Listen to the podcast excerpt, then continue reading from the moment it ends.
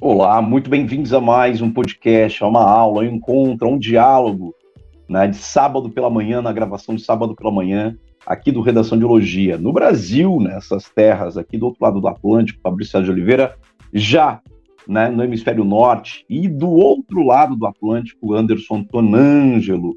Vamos falar hoje sobre um tema novo, elaborado pela equipe técnica do Redação de Biologia, e esse tema fala da exposição nas redes sociais, um tema bem atual, bem dinâmico e muito pouco discutido, mas todo mundo consegue observar na dinâmica do dia a dia das redes sociais que essa temática vem aparecendo muito e está naquele campo, um daqueles eixos temáticos mais importantes, né, que a Vunesp gosta de trabalhar. Lembrando que os eixos temáticos a gente sempre fala que a Vunesp adota são eixos temáticos, são quatro deles, né? São eixos temáticos. Os eixos são saúde, tecnologia, comportamento e direitos, né? São os principais eixos temáticos aí. Bom dia para vocês, quem está chegando, quem vai chegando ainda e quem vai assistir. Então a gente grava aqui para acesso livre, para você compartilhar, para você poder fazer perguntas e trazer temas novos também para a gente. Está aí na página o site e aí a gente vai falar, dar as boas-vindas ao nosso querido Anderson Tonângelo. Tema de hoje: exposição nas redes sociais entre o low profile, que é aquela, aquele perfil discreto, e o oversharing, o overpost, né? Aquele perfil mais é, que, que, publica mais é, em excesso, Anderson Tonanjo. Como vai você por aí? Salve Fabrício, pessoal que está acompanhando aí mais um Redação e mais um podcast, mais uma aula do Redação e Ideologia. É, tudo muito certo por aqui, tranquilo. É, vamos, vamos falar. Bom dia, Isadora, mandando mensagem para gente. Vamos falar então sobre esse tema, né, envolvendo o comportamento nas redes sociais, overposting, oversharing, low profile, né, esses termos que, enfim, não são de agora, não são novos, mas acabaram sendo muito bem recontextualizados diante dessa dinâmica que nós temos né, da sociabilização nas redes sociais. Né, como você falou, isso não é tão discutido assim, talvez seja colocado num patamar de importância ou de debate que muitas vezes não, não é o primário quando nós debatemos as questões vinculadas à tecnologia, mas a gente vai ver como né, a, o, a conexão que esses pontos têm com a questão da construção comportamental, sociocultural do indivíduo na contemporaneidade é, é prioritário, é fulcral aqui. Então, bora para esse debate. É isso mesmo, né? A questão a gente vai falar de comportamento. Esses são quatro eixos temáticos fundamentais: saúde, tecnologia, comportamento e direitos, né? A questão do sujeito jurídico, que a Vunesp gosta muito. Só uma dica para vocês: é, nos dois últimos anos, a gente acertou em cheio até, muito em cheio, na verdade, alguns temas da, da Vunesp, né? A Vunesp abarca o Brasil todo, a gente acertou realmente muito em cheio. Vocês vão, vocês podem ir atrás de uh, no próprio, nosso próprio arquivo de textos, de coletâneas aqui no site do Redação de Biologia, que uh, o link está aqui embaixo nessa na descrição desse vídeo no YouTube, também vai estar né, no Spotify, no podcast. Vocês podem entrar no site da Redação de Biologia e vocês vão ver temas como hipersexualização das divas pop. Foi um tema que nós elaboramos em março, abril do ano passado, de 2022. E vocês vão ver que houve, né, quase que né, um recorte cola da nossa própria coletânea e caiu numa prova da VUNESP em junho de 2022 o mesmo tema, igualzinho. Tem um outro tema também que aconteceu ano passado, que é o, é, a questão de compartilhamento de imagens por familiares, que é, é o, o Sheraton, né? É, era Sheraton o, o nome. O... Isso, que é de share e parenting junto. Sharenting, isso. Que era aquela questão que a gente foi atrás, a gente pesquisou como um comportamento efetivamente das redes sociais. É algo que estava sendo discutido e caiu na Unesp no final do ano exatamente o termo muito específico. Como a gente faz isso? Como a gente acerta o tema? A gente costuma dizer, a gente está muito mais preocupado em cercar os temas, em cercar os assuntos, encontrar os eixos temáticos, que é mais fácil para você estudar. Encontra os eixos temáticos do Enem. Quais são os eixos temáticos da FUVEST? Quais são os eixos temáticos da VUNESP? que aí fica fácil você acertar o tema. Então a gente costuma cercar o tema. O verbo nosso é vamos cercar, vamos discutir os temas, os assuntos da contemporaneidade. O Anderson apontou aí, já que esse assunto, né, este tema de hoje, a exposição nas redes sociais, entre a descrição, que é o low profile, né, e o excesso, oversharing, o que que acontece? É, tem, é, isso é substrato, isso é resultado de uma sociedade hiperconectada. Isso é resultado de uma sociedade onde as redes, em que as redes, né, a principal fonte de manifestação das pessoas no cotidiano. Né? Então, portanto, vale muito a pena a gente tentar entender como se dá a construção do tecido social e os comportamentos na rede, o que, que ele revela, quais são as causas, quais são os efeitos, o que, que ele muda na dinâmica social. Eu acho que é isso, né, Anderson? Falar dessa hiperconectividade, esses comportamentos e procurar cercar os temas, né? Por isso que a gente faz isso aqui no Redação de Logia. A gente discute, aprofunda para chegar nos temas devidos e a gente acaba acertando né, muitos deles. É isso, né? Cercar mais do que acertar, não é isso?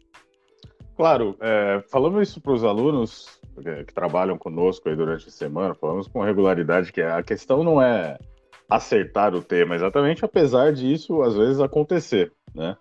Mas é justamente porque sabemos onde cercar os temas, sabemos quais são os eixos, acompanhamos as notícias, acompanhamos os debates, as atualidades, né? Algo que nós encorajamos fortemente também nossos alunos, pessoal que nos acompanha a fazer, porque os debates que vão aparecer na, nas dissertações e aí, para quaisquer dissertações, né, para o Enem, para a Vunesp, mas para a própria FUVEST, né, não são é, tirados da cartola.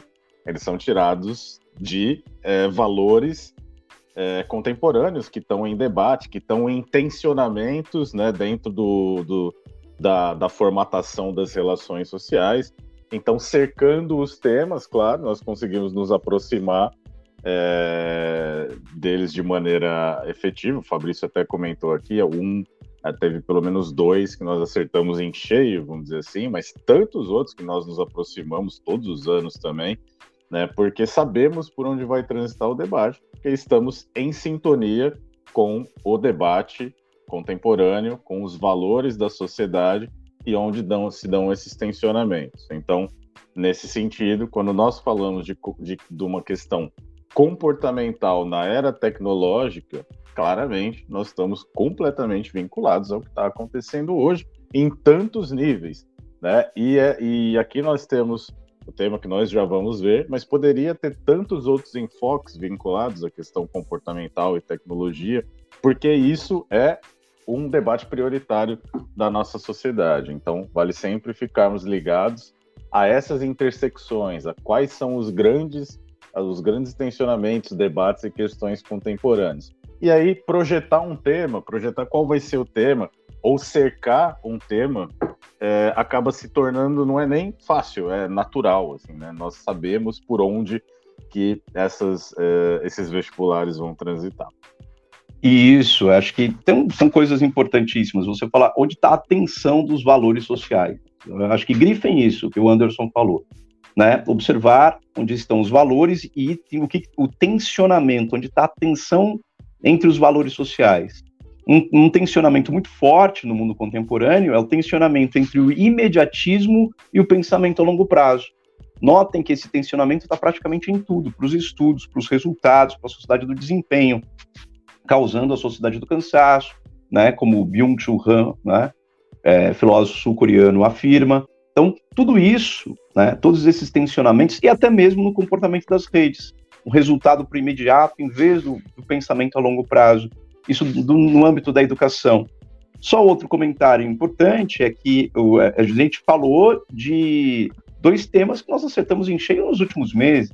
A gente pode falar do ano passado, nós acertamos em cheio, né? eu aqui, o Anderson, gravando um podcast sobre a UERJ, acertamos em cheio a questão da UERJ do ano passado, de 2022, né?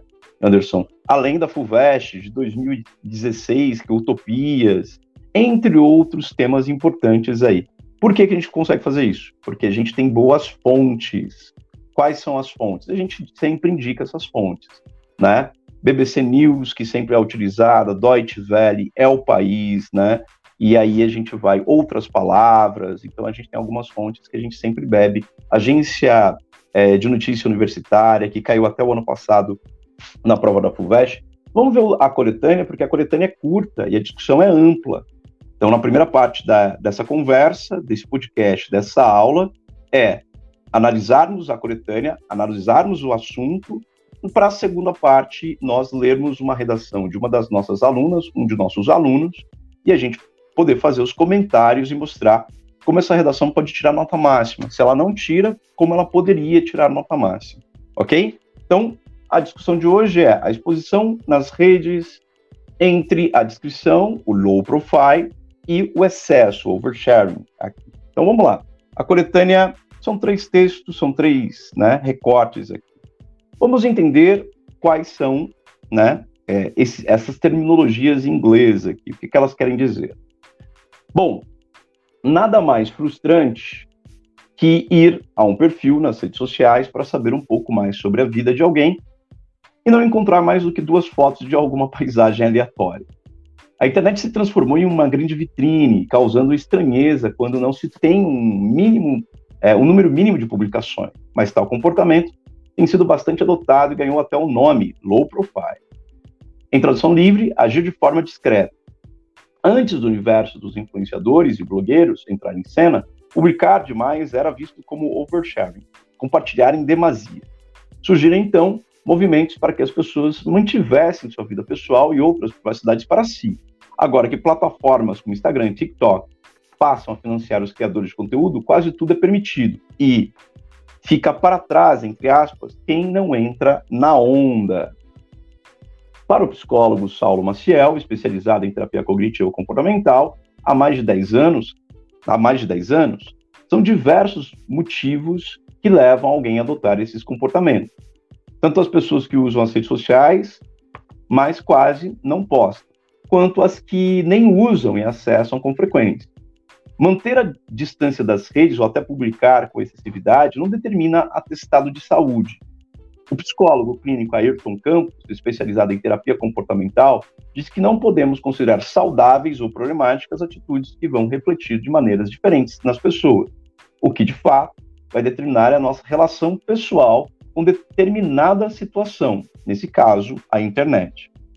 Correio Brasiliense, aqui eu acho que é abril de 2023. Anderson Tonanjo, comentários sobre esse primeiro texto da coletânea. Tem coisa boa aqui, hein?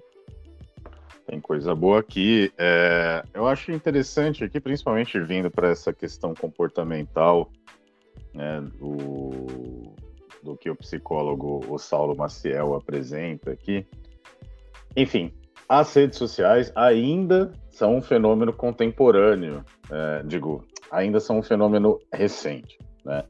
Lógico que a intensidade com que ele ocorre na sociedade parece, né, cria-se até quase uma impressão de que sempre esteve aí, é uma coisa dada. Assim, não é? Ele é recente e né, determina tanto que podemos ver o quanto ainda estamos aprendendo em relação às questões jurídicas vinculadas né, às redes sociais, o quanto de debate está tendo, né, ou questões inclusive no próprio Brasil, né, mas é, um, é um outro assunto.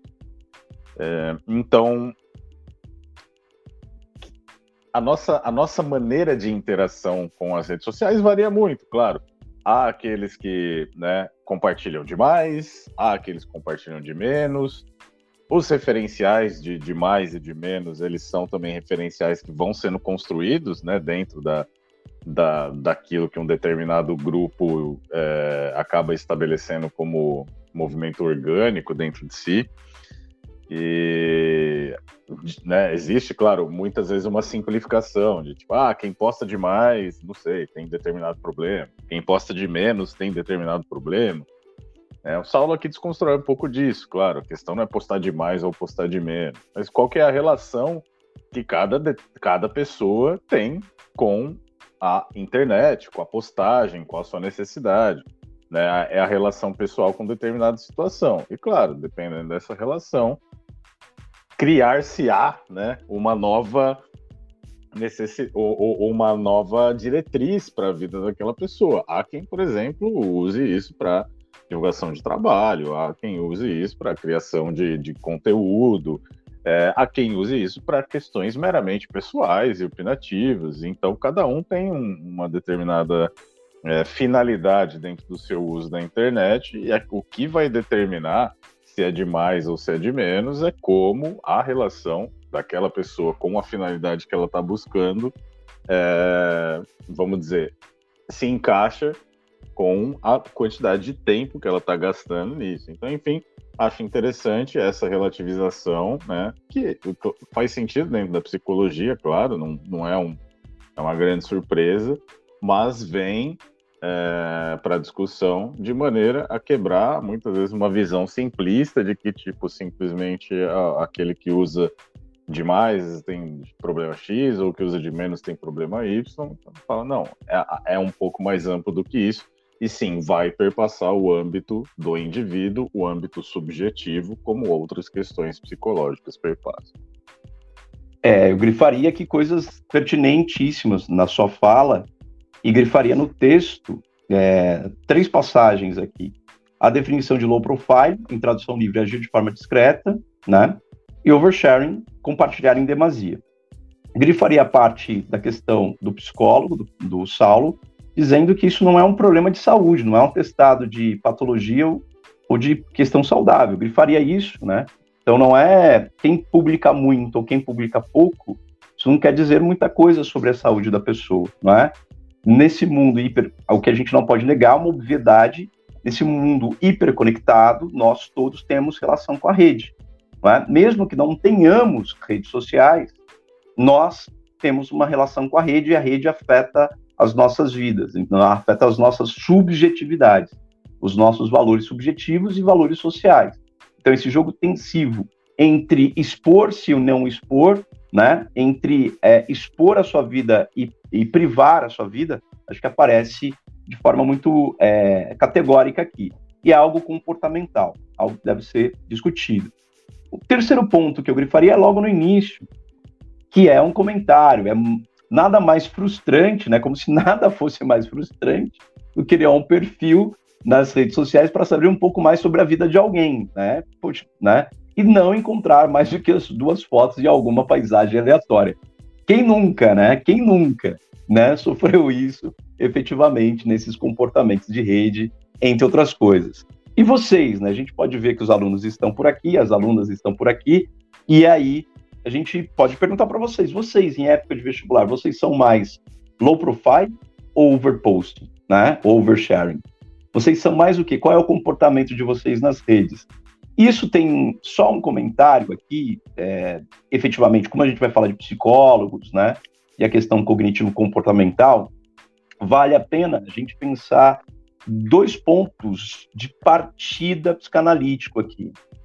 Primeiro, vamos pegar beber da fonte de Arthur Schopenhauer, né, filósofo alemão do final do século XIX. Ele tem um, vou pegar uma frase específica dele para a gente elaborar. Ele diz o seguinte: o homem, o ser humano, é um ser desejante, né? Por ser um ser desejante, ele deseja, esse é um afeto do próprio ser humano, ele deseja, e as redes deram para ele também uh, o seu espectro, a questão espetacular, é, especular, que é o reflexo, a refração dele ser, ele deseja ser desejado. Então, o homem é um ser desejante, então a rede dá para ele, ou trabalha com ele, né, nele, efetivamente, esse desejo de ser desejado. Então, se pega redes, você vê pessoas que viraram influencers e empreendedor, empreendedoras de si mesmo, né? Então, são pessoas que se publicizam e monetizam a sua privacidade. Isso é um comportamento de rede. As redes sociais trouxeram isso dentro de um sistema que a gente sabe que é um sistema que as pessoas visam lucro, né? Então, por ser um ser desejante, o alimento é o desejo, né? O alimento é o desejo, cada vez mais desejo, tá? E uma outra coisa, efetivamente, que chama atenção comportamental psicanalítica, primeiro ponto é esse do Schopenhauer. Segundo ponto, primeiro ponto é do ser desejante, e o segundo ponto também é uma espécie de preservação, instinto de preservação também. A gente tem que analisar psicanaliticamente que tem um instinto de preservação. As redes servem tanto para você preservar e divulgar a sua existência e a sua individualidade. Qual é o problema de você postar? Problema nenhum, porque afinal de contas, quem mais irá viver a sua vida, né, a não ser você? Então, é um, é um instinto de preservação da própria individualidade, do próprio ser.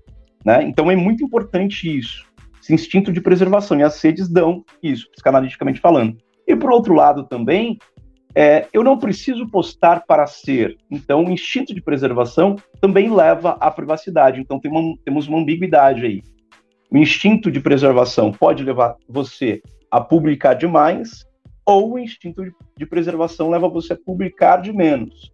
Só esses dois comentários que eu acho que, psicanaliticamente falando é, e filosoficamente falando, acho interessante a gente entender quais são os caminhos aí dessa questão né, de publicar ou não publicar. Olha aqui, ó, a questão. O primeiro episódio de Black Mirror da sexta temporada se encaixa muito bem nesse tema. Amy, por gentileza, ainda não assistiu o primeiro episódio da sexta temporada. Se você quiser dar spoiler aqui pra gente, pode. Nós somos, né, nós gostamos, a gente gosta da narrativa de vocês, a gente vai lá assistir, a gente vai atrás. E Black Mirror realmente é uma série de cada episódio tem uma narrativa, cada episódio tem um diretor, e é uma fonte muito boa para vestibulares. Boa indicação. Eu vou assistir esse primeiro episódio da sexta temporada, Amy. E a Isadora respondeu aqui, ó, ela é muito mais low profile, né? Eu imagino que os nossos estudantes concentrados, né, são muito mais low profile do que oversharing, né? É a grande quantidade. Anderson, algum comentário? Parece que você ia comentar alguma coisa, meu caro. Ou foi só impressão minha? Não, é, eu, eu assisti o, o, primeiro episódio dessa temporada, concordo com a Amy, em primeiro lugar, realmente. Depois Fabrício assista. Né, com certeza é, é um intertexto possível aqui, né, dentro desse tema. E sim, né, o, a, a abordagem psicanalítica que você está trazendo vai né, nesse sentido da relativização que o Saulo traz na coletânea também, que é o, qual que é o instinto protetivo aqui, dependendo do contexto da situação, das variáveis, né? Pode ser um instinto que vai para para lados é, opostos até. Então é muito interessante isso. Não dá para a gente simplesmente taxar determinada ação, né? Como ah, fazer é, over, overpost, overshare ou ser discreto, ah, vai indicar tal coisa. Não, estamos dentro de um âmbito de indivíduos complexos, variáveis e que lidam de maneiras diferentes com as variáveis que são dadas. Então, é, é legal a gente perceber que sim, a questão comportamental é complexa também nas redes, também né, no, na tecnologia, porque nós estamos em primeiro plano né, na, nas ações ali. Então, essa, essa subjetividade também é, é um pressuposto interessante essa subjetividade, essa individualidade colocada aí. Texto 2. Texto 2 é um texto curto dizendo o seguinte: o termo low profile, que pode ser traduzido como discreto, rendeu assunto no Twitter nos últimos tempos. Há quem romantize encontrar aquele crush com menos de 200 seguidores em uma conta fechada do Instagram.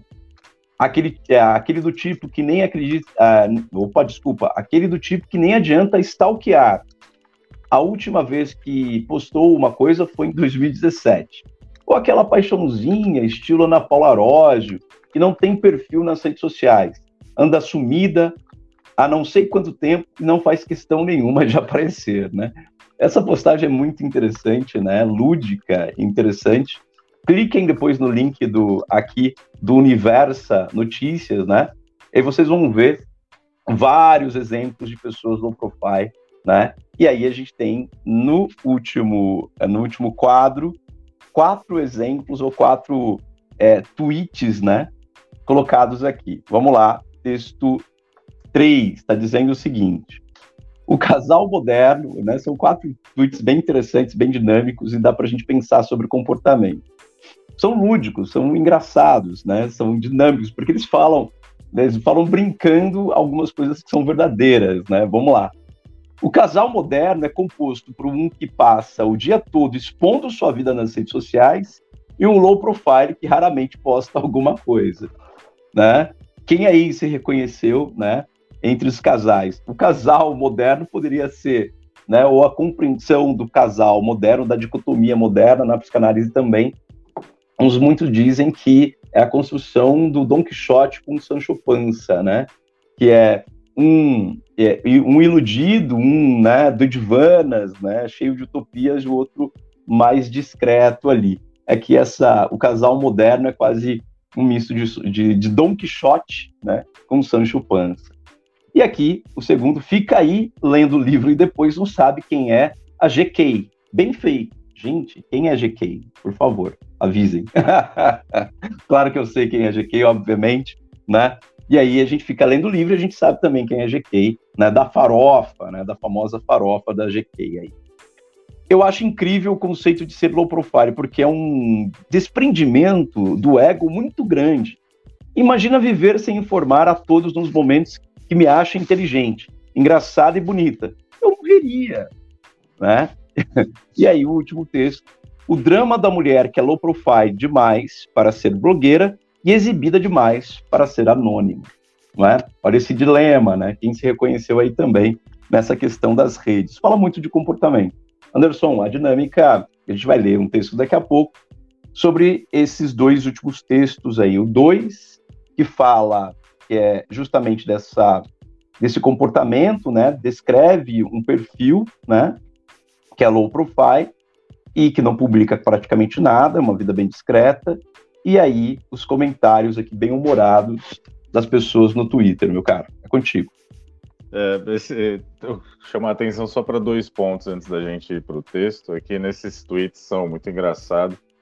Esse terceiro eu acho particularmente interessante, né? Que é a ideia de ser low profile ou ser discreto, né? Até então a gente tinha um conceito de ser uma pessoa discreta. Ser uma pessoa discreta dentro desse comportamento das redes passou a ser não falar bem de si mesmo, né? Não, ou seja, é, é um conceito de descrição bastante particular. Se eu não falo, não fico, né? Vamos dizer, fazendo autopropaganda, eu sou low profile, eu sou discreto, assim. Tem, um, né, tem um, um, uma questão da construção de um valor interessante aqui.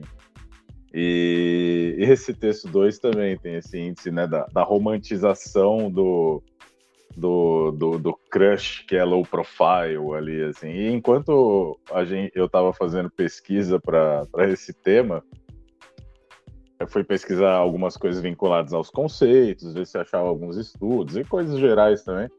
E acho que você comentou isso também. É, você acaba esbarrando em links como assim, ó.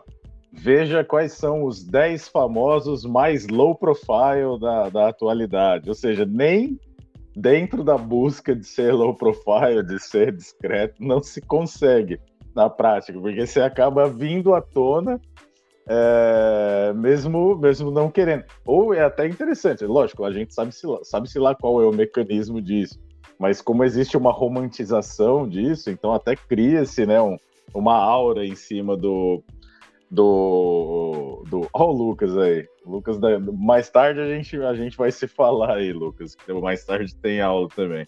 Low Profile é um shopping sem vitrines, por isso incomoda. Acho que é isso.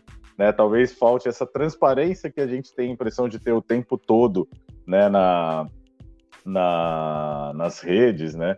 Então tem lá um perfil com três fotos, né? O perfil bloqueado, né? E, e aí eu achei muito interessante esse tipo de link que é super comum. Né? Ah, veja os 10 famosos brasileiros mais low profile da atualidade. Ou os links é, estrangeiros também explorando a mesma coisa, assim. Então, não tem, não tem como. Se é, é low profile, low, low profile pode ser uma opção de, de ação, né? Pode ser uma opção do, do, da, vamos dizer, de uma particularidade ativa, mas mesmo assim é, vai vai vir a para quem para os famosos, claro, né, para celebridades. Então achei muito curioso essa essas listas, o top 10 é, celebridades low profile, achei ótimo. Você não consegue ficar fora, né, Anderson? É muito uhum. interessante. Você não consegue ficar fora. É, você tem tá o tempo todo dentro, né? Claro, as pessoas Tem uma outra coisa que a gente pode frisar aí, é, que é esse comportamento low profile, é um comportamento muito novo. É? A gente viu uma geração se expondo demais, e agora tem uma geração que encontrou um anticorpo, na verdade, um antídoto para a exposição demasiada. E também um antídoto para a questão da cultura do cancelamento, porque você se expõe demais, isso também cria mecanismos para você mais adiante ser cancelado, né? Se tornar uma pessoa cancelável. E dentro dessa cultura da lacração, da cultura do cancelamento, da, do stalker, porque também tem uma cultura que valeria até um tema, né? é a cultura do stalker, porque não é quem nunca stalkeou, né, alguém ou alguma, por exemplo, né, até os low profile, entre outras coisas. Então, é também uma resposta, uma resposta é, comportamental a essa alta exposição, a essa, esse mundo que é de ostentação de bens materiais. E o low profile ele vai como mecanismo de defesa, né? Por isso que eu falei, é um instinto, é quase um instinto de preservação. Anderson, aqui nós temos um texto, uma redação, né? E a gente vai comentar essa redação. Mais algum comentário, meu caro? Acho que aí a gente tem bastante coisa, né? Os alunos aqui comentando, né? As pessoas participando do chat aqui comentando, professores e alunos. Bora lá, vamos para a leitura. A leitura é contigo e aí eu texto os comentários aqui juntamente com a galera. Bora lá, é contigo. Redação, segunda parte da aula. Vamos lá. Então, só retomando o tema, a exposição nas redes sociais entre a descrição, low profile e o excesso, oversharing. Em 2020, ano da pandemia de coronavírus, diante do isolamento social, cresceu o uso das ferramentas de interação online e o mundo real, que já estava hiperconectado ao mundo virtual, era refletido cada vez mais na internet, que passou a ser o espaço de trabalho, de entretenimento, de socialização e das mais diversas atividades. Assim, é notório que intensificou-se o uso, sobretudo das redes sociais, com muitos posts sendo compartilhados em tempo real expondo muitas pessoas, gerando até mesmo um bombardeamento de fofocas, lives, posts e opiniões, além de muitos conteúdos que ganham um destaque instantâneo. Tendo em vista essa crescente exposição nas redes sociais, vale destacar dois principais comportamentos dos usuários. Um de seguir essa prejudicial lógica de exposição alimentada pelos algoritmos, com um oversharing, em um excesso de compartilhamento, e outro de ser desestimulado por essa mesma lógica e sua demanda e tornar-se low profile com perfis mais discretos que progressivamente perdem esse espaço de exercício da individualidade. Muito bom parágrafo. Vamos falar de algumas virtudes do parágrafo e do parágrafo e vamos falar também de algumas questões de linguagem, né? Dá para ver pela pontuação que teve alguns deslizes de pontuação, mas são facilmente colocados. Em relação ao parágrafo em si, está perfeito. Né? A questão da construção, a argumentação, ponto de partida, principalmente contextualização. Então, a contextualização foi excelente. Então, você pode pegar o primeiro período do, parágrafo, né? E parte lá de em 2020, né, no ano da pandemia, e contextualiza fala, mostra como a gente se tornou cada vez mais né, hiperconectados e aí por diante. Sobre linguagem, vocês vão ver que tem a palavra posts ali, esse posts entre aspas. Por quê? Porque existe a palavra postagem, né? A gente faz uma postagem nas redes sociais. Então, posts aqui, né, coloca entre aspas, que é uma palavra inglesa, né, um empréstimo aqui. Outra coisa, é, na sequência, bombardeamento de fofoca. Pode colocar bombardeamento, abre ali, dá, dá para ver que tentou abrir umas aspas. Poderia ter colocado bombardeamento entre aspas, totalmente entre aspas, só o bombardeamento, né? Bombardeamento de fofo fofocas pode ficar de fora, mas seria interessante fechar aspas no bombardeamento. Depois, posts, também, né? Mais uma vez, aspas na palavra posts. E tem um ponto e vírgula aqui inadequado, né?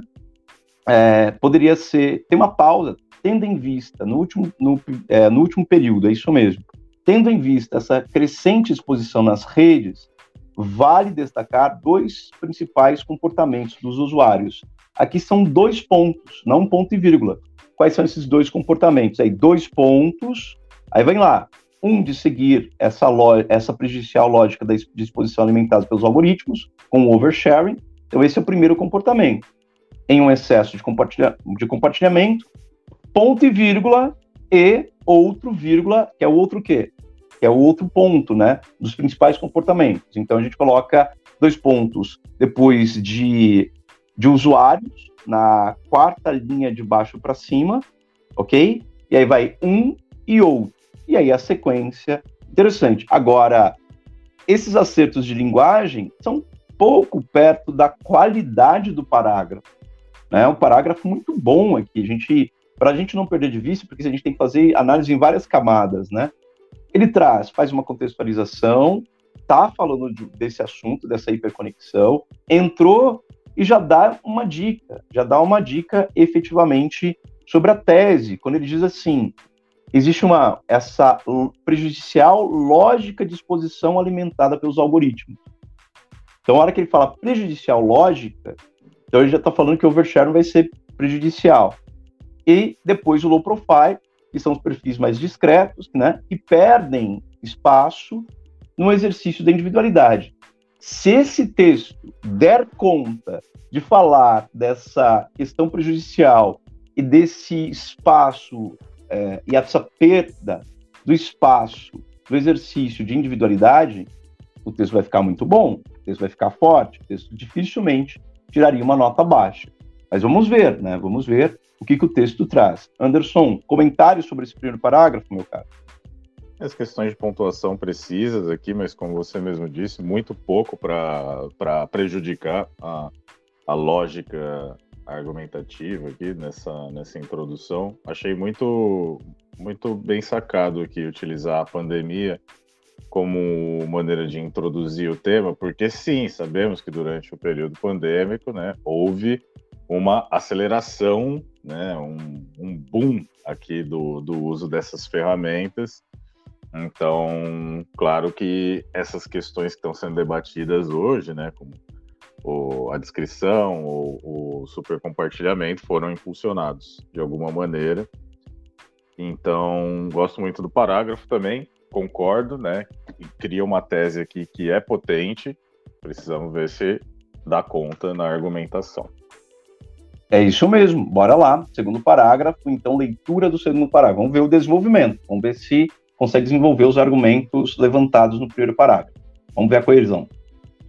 Sob essa ótica, convém ressaltar o papel dos algoritmos em fomentar perfis ativo e posts que falam absurdos e são holofotados, ou seja, que ganham alta visibilidade e que, por sua vez, está diretamente ligado ao oversharing, uma vez que a superexposição é cada vez mais estimulada nessa verdadeira lógica exibicionista criada pelo algoritmo.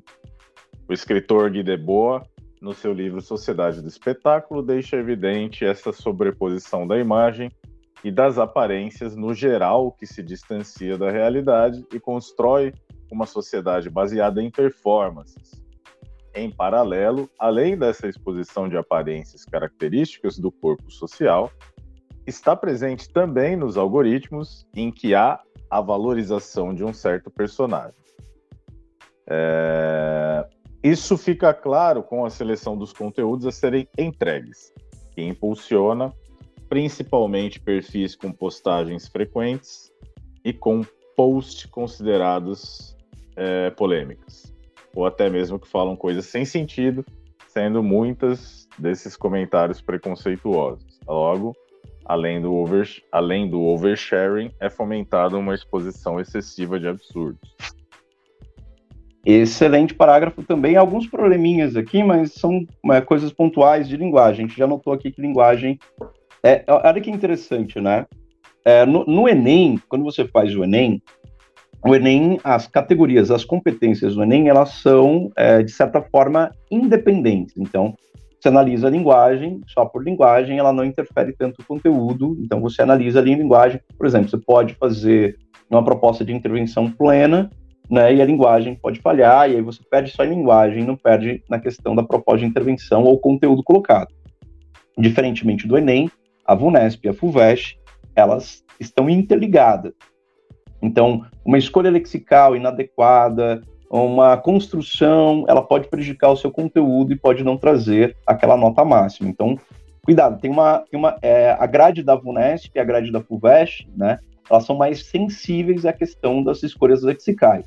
Então, é isso, por isso que a gente está aqui, né?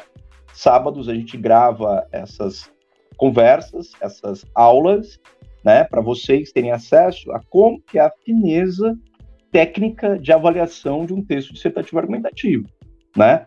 Por quê? Dá uma olhada. Olha aqui, esse parágrafo, ele começa bem. Convém ressaltar o papel dos algoritmos. Os algoritmos não têm aquele segundo i ali, né? Tanto é que nem preciso falar muito, mas algoritmos aqui vai tirar, bem, é parecido com ritmos, né? Então tem ali um temudo ali, algoritmos, né? Em fomentar perfis ativos e posts, entre aspas, né? Mais uma vez, igual para que falam absurdos e são holofotados, ou seja, que ganham alta visibilidade. Legal essa relação que ela faz com um tema que a gente já colocou aqui da FUVEST, que é a holofotação. Explica o que é holofotagem. Que, por sua vez, está diretamente ligado ao overshare. Estão, né? Porque aqui são perfis ativos que falam absurdos e são, né? Que, por sua vez, estão diretamente ligados ao overshare. Né? Esses estão aqui. Uma vez que a superexposição é cada vez mais estimulada nessa verdadeira lógica exibicionista criada pelo algoritmo. O algoritmo também, a gente vai ter que tirar aqui o segundo i. Uh, interessante, o escritor Guy Debord, no seu livro Sociedade do Espetáculo, deixa evidente essa super, superposição da imagem e das aparências no geral, que se distancia da realidade e constrói uma realidade baseada, uma sociedade baseada em performance. Muito bom isso daqui. Né?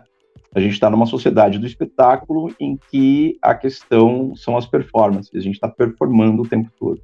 Né? Então, nessa sociedade de aparências, aqui é uma grande crítica bem interessante, bem construída. Em paralelo, além dessa exposição, e aí vai, né? Algumas coisas de. O algoritmo agora aparece sem o i, né? É, e aí por diante, o entregues, aí o post de novo, né?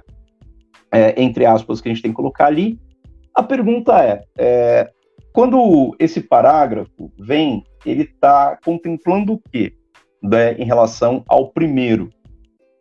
Vamos lá no primeiro. Diz assim, né? Existe uma lógica prejudicial de exposição alimentada pelos algoritmos. O algoritmo está sem o i, está certinho, com um oversharing, em um excesso de compartilhamento. Então, esse parágrafo é dedicado a essa performance, a essa questão da sociedade do espetáculo e o quão prejudicial, essa lógica prejudicial, não mostrou, né, efetivamente quais são esses prejuízos aqui, né? Fala de busca de visibilidade, mas quais são esses prejuízos?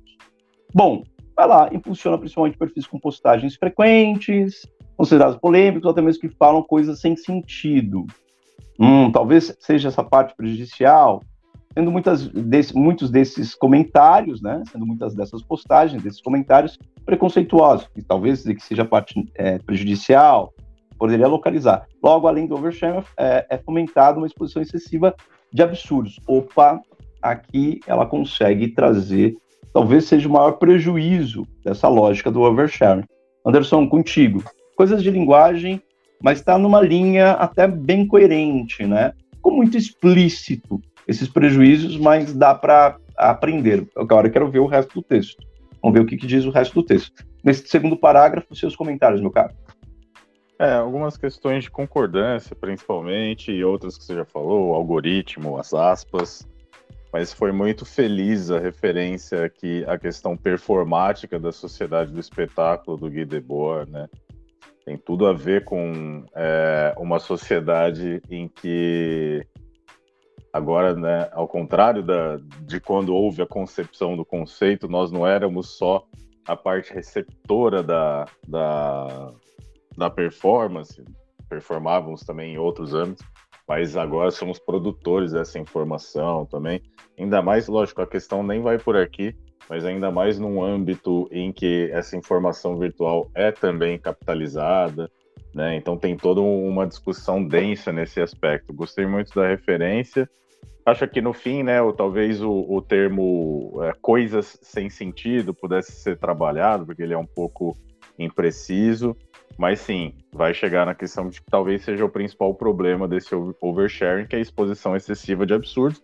Isso vai se vincular a outras questões que a gente vem debatendo, né, que até o se vincula a, por exemplo, a ideia de firehosing, que a gente já, já debateu em outros é, contextos também, é, essa, é, o excesso de informação como uma maneira, muitas vezes, de fazer com que a informação que, vamos dizer assim, é aproveitável, útil ou desejável, acabe passando batida entre tanta informação que muitas vezes não tem uma necessidade, ou uma necessidade ou uma densidade é, tão é, fulcrais, assim. É, eu senti a falta aqui de um exemplo para ficar um pouco mais tangível, para a gente entender qual, qual é essa exposição excessiva de absurdos, né? Coisas sem sentido, quais são essas coisas sem sentido? Dá um exemplo. Né? Isso daqui é, esclareceria para todos os leitores. Bom, vamos ver, de repente, o exemplo está na sequência do texto. Vamos imaginar, o texto não acabou ainda, vamos lá ver. Então, terceiro parágrafo. É contigo, Anderson, a leitura. Ademais, vale acrescentar que, diante dessa valorização da superexposição das redes sociais, há também usuários low profile, que buscam a discrição e abandonam o uso das redes como um espaço de exercício da individualidade. Nesse sentido, prejuízos consideráveis são gerados quando usuários que já não têm grande visibilidade por não seguir a lógica dos algoritmos deixam de, de postar e exercer suas identidades. É, desse modo, a internet deixa de ser um espaço de diversidade e contato com o diferente, uma vez que perfis que antes mostravam realidades e valores culturais diversos são desestimulados e muitas vezes adotam a descrição, tornando-se low profile. Inter deu conta né, da parte mais difícil, foi uma tese difícil lá em cima, nessa questão do exercício, perda do exercício da individualidade, isso daqui está muito bem posto nesse terceiro parágrafo. Bem interessante, bem interessante. Tem uma coisa só de linguagem, eu acho que o algoritmo está mais uma vez, quer ver? O algoritmo está mais uma vez com IA+, e tinha um outro detalhe, só um outro detalhe. Vale acrescentar que, diante da valorização da exposição nas redes sociais, há também usuários para o profile que buscam a descrição e abandonam o uso das redes como um espaço de exercício nesse sentido. Acho que é só é, prejuízos consideráveis são gerados. Ah, aqui ela fala dos prejuízos. Né? Aqui ela apresenta os prejuízos que é, o overposting daria, mas aqui o, o, o prejuízo é justamente aqui, é, é tornar as pessoas low profile. Interessante, como a consequência do overposting vai se tornar as pessoas low profile. Interessante, muito interessante a construção aqui. Acho que era só o algoritmo mesmo. Eu lembro de ter visto. Ah, tá, agora vi. Agora lembrei qual é a palavra que está sem. É, prejuízos consideráveis são gerados quando usuários que já não têm grande visibilidade. Esse tem tem acento circunflexo, porque é plural, são os usuários já não têm. Né? Então tem um acento circunflexo aqui. É só isso de linguagem, de resto, parágrafo bem sucinto, bem interessante não apresentou exemplos, dá vontade de ver exemplos, né, palpáveis aqui, é algo que tinha faltado no primeiro, mas aqui no terceiro é, a gente consegue visualizar mais essa tese, esse argumento bem interessante da tese. É isso, Anderson, o que, que você achou? É que tem só mais uma vírgula que logo depois desse tem, que já não tem grande visibilidade, aqui a gente precisa de uma vírgula para colocar essa, essa circunstância por não seguir a lógica dos algoritmos, senão a gente acaba é, separando sujeito e, e, predicado por vírgula aqui. Então, outro termo, o outro trecho precisa estar entre vírgulas, mas só isso a mais. E aqui achei essa, essa argumentação bastante interessante, assim, né? Quando ela fala de um, de um low profile, traz algum é, um prejuízo, assim, me, me lembrou, e aqui, claro, não é o lugar para onde o texto nos leva, mas me associou, por exemplo, com a ideia que o Michael Sandel apresenta de democracia, que é o espaço de negociação entre a, a, as diferenças e as partes diversas. E o caminho desse texto está levando para a ideia de que essa pessoa que se torna low profile por conta do oversharing, né, ali, ela acaba, ela deixa de, ela leva a internet a deixar de ser um espaço de diversidade e contato com o diferente. Olha que interessante, a gente está falando quase como uma uma neo arena digital, uma ágora digital, um espaço de negociação, né, que, que se forma assim em outro meio, né, que não é o, vamos dizer a praça pública em si, mas é a praça pública digital, assim. Então, acho que até essa é uma ideia que eventualmente pode ser explorada e vinculada à ideia, em outro contexto, em outro tema, a ideia de espaço de negociação do, do Michael Sandel também. Interessantíssimo, até foi lá as redes sociais como espaço de negociação. Sandel lá na questão da camarização. Anderson, a vírgula é antes do que ali, né? Certinho, depois de usuários, entre que e usuários e que, né? Porque aí isso. fica prejuízos consideráveis são gerados quando usuários, vírgula, isso, isso. Que, que já não têm acento circunflexo, grande visibilidade por não seguir a lógica dos algoritmos, sem o, o segundo i, vírgula, porque aí é quando usuários deixam de postar e exercer suas, eh, suas identidades, né? Então, bem interessante colocar aqui, né? Isso. Muito bom e um jogo de identidade e individualidade muito bem feito, é, escolhas lexicais adequadíssimas, pensamento em alto nível, em alto nível, interessante, né? Bom, vamos ao último parágrafo.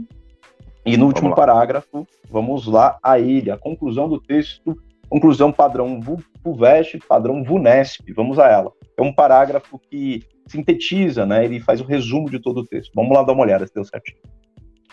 Constata-se, portanto, que a exposição nas redes sociais, estimulada pela lógica dos algoritmos, que valoriza as aparências, como a sociedade do espetáculo e perfil ativos em que muitos propagam até mesmo o absurdo, contribui para a superexposição e um oversharing, ao passo que este mesmo sistema desestimula usuários a compartilharem suas individualidades e perde-se o contato com a diversidade de realidades com o crescimento da descrição e de ser low profile.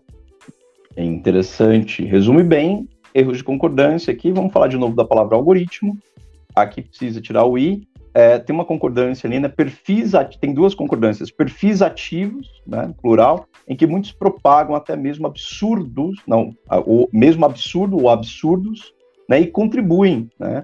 Até mesmo absurdos contribuem para a, a, a superexposição, né? É, aqui tem uma concordância, tem algumas concordâncias que a gente precisa, não é uma só não, a gente precisa acertar, né? A sociedade do espetáculo tá com letra minúscula em sociedade, e aí as outras coisas tudo tranquilo uh, na questão da coesão, naquilo que é trazido como tese central do texto, boa articulação. Em geral, é, um bom parágrafo de síntese, só a questão de linguagem mesmo prejudicou o texto aqui, Anderson. É, é isso. É isto, meu caro? Tem comentários a mais? Não, então bora lá. Tem algumas questões de linguagem, mas em relação ao mérito conclusivo do último parágrafo, não, não vejo onde penalizar, a não ser por questões de concordância, como a gente comentou. É, não tem nada. E sociedade de espetáculo, a gente, já que para manter o padrão colocou sociedade de espetáculo entre aspas em cima, coloca aqui em maiúsculo entre aspas na conclusão também. Né? Então vamos lá para a sequência. É isto nota final para esse texto. Vamos lá, anotando nota para ele. Bom, VUNESP, em, né? Em, em relação ao, ao, item A, não, não, em relação à parte temática, não, não vejo o porquê haver qualquer desconto da conta da, da proposição, está totalmente absoluto dentro do gênero também. Não sei se você tem alguma discrepância em relação a isso, Fabrício. É, ele comenta redes sociais, exposição pessoal nas redes, entre low profile e oversharing, tranquilo, três pontos de três pontos. Não tem discordância, tá? Não tem nem como tirar nota, né? Ah, é. Coesão. É, acho coesão. Texto, texto, texto, bem montado. Tem alguns aspectos de, de vírgula, de montagem, mas que eu colocaria na parte da linguagem, assim. Pensando em macroestrutura, acho que o texto cria premissas na introdução das quais ele dá conta no seu desenvolvimento, retoma na conclusão, é, cria outros mecanismos internos, como a referência externa à, à sociedade do espetáculo, que reconecta partes do texto. Acho a questão da coesão bem, bem desenhada aqui. É, padrão VUNESP está muito bem desenhado, nota plena, 4 de 4 pontos, né? Padrão VUNESP. FUVEST a gente cobraria um pouco mais, esse aprofundamento. Agora, a linguagem tem algumas coisas repetidas, né, Anderson? Sim. Tem um, é, tem... umas questões de concordância, é, e ali vírgula, né, aspas, foi o que mais prejudicou aqui efetivamente. Nota para a linguagem, você acha? É, talvez, o, é, eu não acho que a linguagem atrapalha a compreensão, mas tem é, recorrências, né, é, em, em, determinados desvios que são constantes, assim, não sei, talvez é, três dos quatro, menos do que isso, um pouco menos, não sei. Um pouco menos, talvez, né? Eu, eu, vou, eu, vou, eu vou pesar a mão, eu vou pesar a mão, vou dar um dois, embora a linguagem seja algumas escolhas lexicais elogiáveis, entre outras coisas, eu vou pesar um pouquinho a mão, falar, olha, são coisas de concordância, é, recorrências, estão de 2 para 3, então 2,5 para 3, né? É, é 2,5 eu acho bastante factível aqui. Factível, né? Dois pontos já não é muito pesado.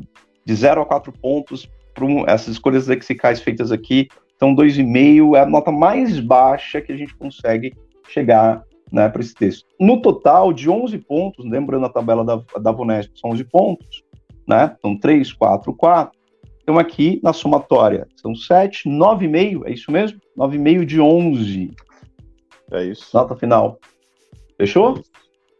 Gente, é isto. A sequência aqui, o nosso dia, o sábado, tá lotado de coisas. Anderson tem aula logo na sequência. Eu já tenho aulas aqui com projeto solidário, entre outras coisas, para a gente fazer. Então a gente volta na próxima, nosso próximo encontro, com um tema novo, com temática nova para discutir. A gente agradece demais a presença de vocês ao vivo aqui. A gravação também está em podcast e vai, ficará no YouTube. Compartilhem, passem para as pessoas que mais precisam e queiram a universidade pública, esse lugar magnífico. Nós estudamos nas universidades públicas, onde a gente consegue dialogar com pessoas, cientistas, pesquisadoras, pesquisadores, grandes pensadores e grandes pensadoras desse Brasil que tem muito valor, tá? E também universidades pelo mundo. Está por aqui. Obrigado a vocês. Tchau, tchau, gente. Valeu. Bom dia. Até Bom dia, a próxima. Abraço.